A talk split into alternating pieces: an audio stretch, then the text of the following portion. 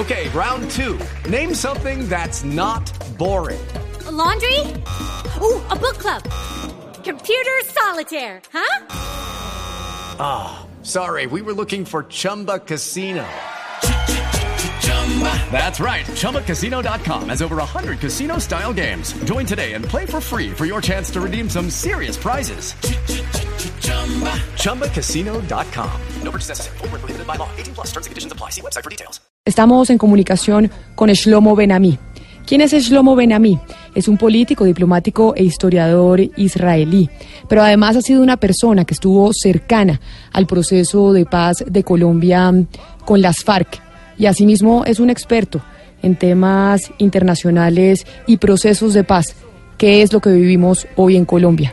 Así que, embajador Benami, buenos días y gracias por atendernos en Mañanas Blue. Buenos días, buenos días, sí. Embajador, Eh, sí, sí, dígame. hemos querido llamarlo, aprovechando su experiencia, su acompañamiento al proceso de paz que tuvimos con las FARC en Colombia, frente a la situación que vivimos ayer, porque obviamente cuando se vive un atentado como el que vivió Colombia en Bogotá, hay distintos sectores que empiezan a renegar y a decir que tal vez eso fue culpa del proceso de paz que se vivió con las FARC, que eso es por haberle entregado, entre comillas, el país al terrorismo. Y quisiera preguntarle a usted qué se debe responder frente a esas acusaciones, frente a esas opiniones. Bueno, primero es una triste noticia, ¿no? Y, eh, y hay que eh, intentar eh, entender primero quién son los perpetradores, ¿no? Para, para enmarcarlo dentro del, del debate que se está desarrollando en Colombia. ¿Quién es el que ha eh, perpetrado este, este ataque? No sé si los servicios colombianos ya tienen noticia o si alguna organización se ha responsabilizado, ¿no? Lo que a mí me cabe, no me cabe duda es que los desmovilizados a través del proceso de paz no son posiblemente los que han causado eh, este, este ataque, ¿no? Eh, hay que ver las cosas con cabeza fría, yo creo, ¿no? Y, no, y analizarlos eh, eh, cautela- cautelosamente. Eh, lo que no es fácil, claro, cuando están los cadáveres, eh, la gente, pues normalmente la reacción no siempre, eh, tiene, tiene mucho de, de ser inmediata, ¿no? Y, y no, no siempre de análisis eh, de largo plazo, ¿no? Eh, Sí. eh, no hay que se compare, por ejemplo, la situación antes del proceso de paz y la situación actual, ¿no? Ya llevamos, eh, Colombia lleva eh, largo tiempo sin eh, víctimas eh, por- del terrorismo. Eh, la marca FARC ya es una marca política y ta- incluso en política no tan exitosa, ¿no? Eh, así Señor- que ya hay un proceso de, hay un proceso de reinserción, o sea que el, el, el, postconflicto está siendo cumplir, eh, eh, se está cumpliendo, ¿no? Señor Benami, Y, eh, sí. Las autoridades colombianas han dicho esta mañana que los responsables de este atentado que se vivió en Bogotá es el Ejército de Liberación Nacional, el ELN, que también estaba en un proceso de negociación con eh, el gobierno colombiano. Y entonces, frente a un ataque terrorista como este que se vivió en Bogotá, la gran pregunta, y que incluso están analizando desde el gobierno nacional, es qué hacer con esa negociación. Si levantar eh, las mesas, si seguir adelante. Y si usted eh, pudiera opinar al respecto, con experiencias en otros casos internacionales, ¿qué se debería hacer en un momento en donde se están buscando acercamientos para una salida negociada con otro grupo guerrillero que es el ELN frente a un atentado como este? Bueno, pues precisamente ya que son los actores, eh, los helenos son los actores, eso es la mejor prueba de que no tiene nada que ver con el proceso de paz que se ha llevado a cabo con la guerrilla, con, la- con- con las FARC. Y eh, eh, con los helenos yo creo que hay que tomar una decisión eh, que tiene que ver con el cese al, fuego. Durante las negociaciones con las FARC, eh, las FARC fue quien presionó para que haya un cese al fuego y el gobierno de la nación no estaba dispuesto. El gobierno de la nación eh, fue eh, con el lema de seguir luchando con el terrorismo, contra el terrorismo, como si no existiera un proceso de paz y negociar como si no como si no hubiera terrorismo. Yo creo que esa es la estrategia que funcionó con, eh, eh, las FARC y yo eh, aconsejaría que se aplicara también en este caso.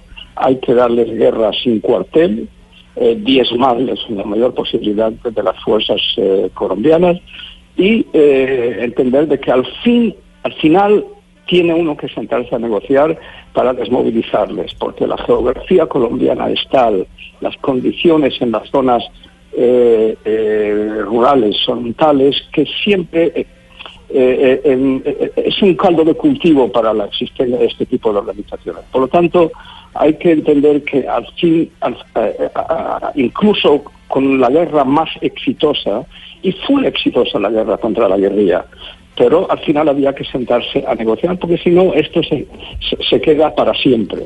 Pero, Yo creo que esa es la estrategia que se llevó y es la estrategia que hay que llevar ahora, ¿no? Pero ¿cómo convencer a la ciudadanía, a los colombianos, que hoy obviamente están afectados y porque vieron ese atentado en Bogotá, que dejó 21 muertos y más de 60 heridos?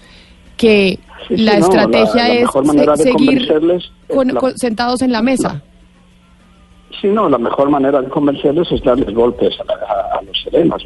Eh, Colombia tiene posiblemente las fuerzas armadas mejores de América Latina, con una experiencia extraordinaria, con una capacidad de, inteligencia y de, y de, despliegue extraordinaria, así que puede darles eh, lo que se merecen. Pero al final habrá que, que desmovilizarles y la manera de, desmovilizarles es diezmarles antes y después de diezmarlos, después de, recibir los golpes que, se merecen, eh, negociar. O sea, no, no, hay, no, hay, no hay más remedio. yo creo que se pueden parar las negociaciones para un tiempo eh, y hacer... Eh, no, es necesario sentarse ahora mismo en el, a, negociar con los asesinos, ¿no? Pero sí se, puede eh, entrar en una pausa en la que se dice, bueno, ahora vamos a seguir la guerra, pero en algún momento habrá que sentarse a negociar, después de que, de que lleguen a la conclusión de que la estrategia militar que están llevando a cabo, la insurgencia, no tiene perspectivas. Eso es exactamente lo que ocurrió con, las FARC. Las FARC recibió tantos golpes del gobierno de Uribe y después del gobierno de Santos que llegó a la conclusión de que no tienen perspectivas eh, y por lo tanto se sentaron a negociar.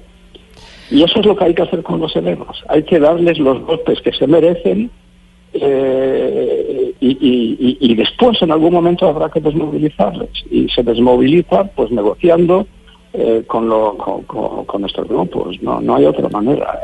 Eh, y no es un invento colombiano, en todas las partes. Mire usted en Irlanda del Norte, mire usted en Sri Lanka, mire usted en Mozambique, mire, es que es, es por todas partes. Eh, este tipo de cosas, Estados Unidos, imagínese una superpotencia, lleva ya 15 años en Afganistán. ¿Sabe lo que propone ahora Estados Unidos? Una mesa de conversación. negociar con los, eh, eh, que se sienten a negociar con los talibanes. Y eso no es Colombia, es Estados Unidos, con una fuerza eh, sin límites prácticamente. se pues les dan los golpes que se merecen, pero en algún momento hay que sentarse a negociar. Ese es Shlomo Benami, político, diplomático e historiador israelí actualmente vicepresidente del Centro Internacional de Toledo por la Paz. Señor Benami, muchas gracias por atendernos esta mañana aquí en Mañanas Blue, en un momento tan difícil que estamos viviendo en Colombia. Feliz tarde para usted allá en Madrid. Gracias, usted también. Usted también. Gracias.